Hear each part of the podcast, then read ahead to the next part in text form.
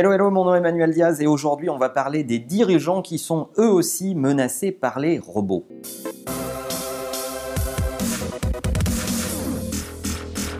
Alors comme on va parler des dirigeants, je vous ai mis une petite veste pour être un petit peu plus beau que d'habitude, évidemment. Trêve de plaisanterie, c'est McKinsey, un rapport de McKinsey qui nous dit que 30 à 60% des emplois dans le monde peuvent être impactés par l'arrivée des robots, quel que soit le type d'emploi. Et évidemment, on voit deux catégories de personnes réagir à cette menace les gens qui voient ça comme une opportunité et les gens qui s'enthousiasment plutôt de se dire on va enfin travailler différemment. Quand on descend dans ce rapport, je vais vous en économiser la lecture, McKinsey nous dit également que 25% du job des CEO pourrait être assumé par des robots. Est-ce que c'est une menace ou pas? Avant de répondre à cette question, on va tout de suite s'ancrer dans le concret, puisque certains vont me dire oui c'est une étude, oui ça n'a pas encore lieu, etc.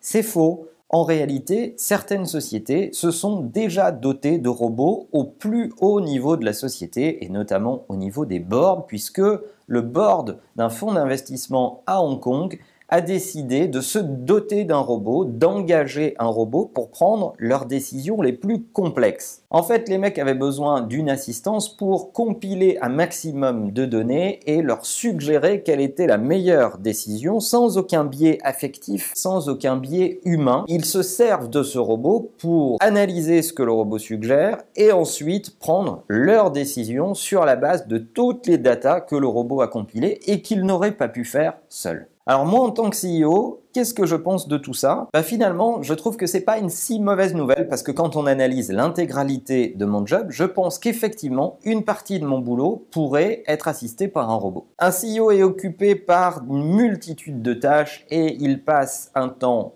colossal à, dans son organisation, prendre des décisions et c'est plusieurs dizaines de décisions importantes et structurantes qui sont prises tous les jours dans notre quotidien. On jongle entre des sujets variés qui mobilisent plusieurs types de données et qui euh, nous demandent très vite de prendre un positionnement pour répondre à des équipes opérationnelles qui ont besoin de votre décision pour aller dans la direction A ou dans la direction B. Si un robot était capable de me compiler toutes les informations disponibles dans l'organisation pour m'apporter euh, ces éléments sous le nez et que je prenne la décision, ça permettrait à l'organisation de prendre peut-être de meilleures décisions, de compiler plus de données et en tout cas d'occuper plus efficacement certains collaborateurs qui pour l'instant compilent ces données manuellement pour me les apporter avant que je prenne une décision. La deuxième chose, et on ne le dira jamais assez, c'est que les CEO modernes sont occupés aussi par des tâches d'administratif et de secrétariat.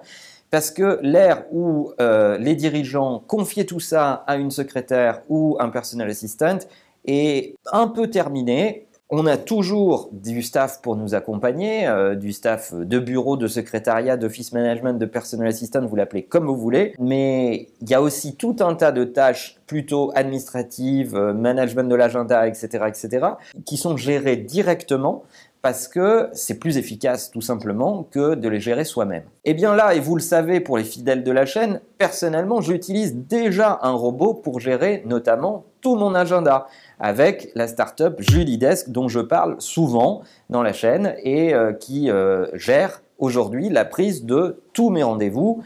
Et ça, ça me fait gagner un temps colossal. J'entends déjà les mauvaises langues, non, je n'ai pas viré mon assistante pour autant, ça n'est pas vrai, mais j'essaye de faire en sorte que euh, les gens qui assistent mon travail ou qui assistent le bureau fassent des choses plus intéressantes que de prendre des rendez-vous. Je pense que les robots à ce stade, là où on en est aujourd'hui, sont particulièrement compétitifs pour toutes les tâches répétitives qui demandent de compiler des informations euh, dans différentes langues, par différents canaux, etc. etc. Donc personnellement, j'ai hâte qu'il y ait encore plus de robots convoqués dans mon quotidien pour prendre d'encore meilleures décisions tous les jours et permettre à mes équipes de faire des choses plus intéressantes. Mais ceci dit, c'est encore pas demain la veille qu'un robot vous présentera marche ou crève alors en attendant, n'oubliez pas que la meilleure façon de marcher, c'est de vous abonner. À bientôt